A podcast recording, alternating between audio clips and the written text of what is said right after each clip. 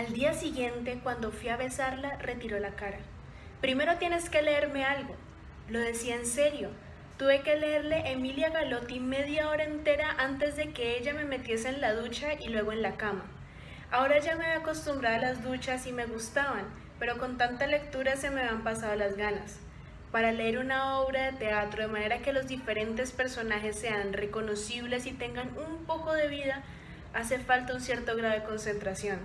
En la ducha me volvían las ganas. Lectura, ducha, amor y luego holgazanear un poco en la cama. Ese era entonces el ritual de nuestros encuentros. Hannah escuchaba con mucha atención.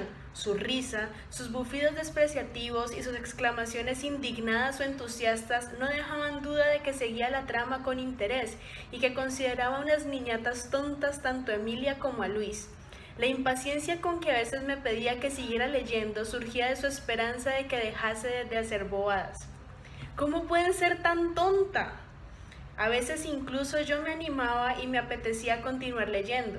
Cuando los días empezaron a hacerse más largos, pasaba más ratos con la lectura para seguir en la cama con ella mientras se ponía el sol.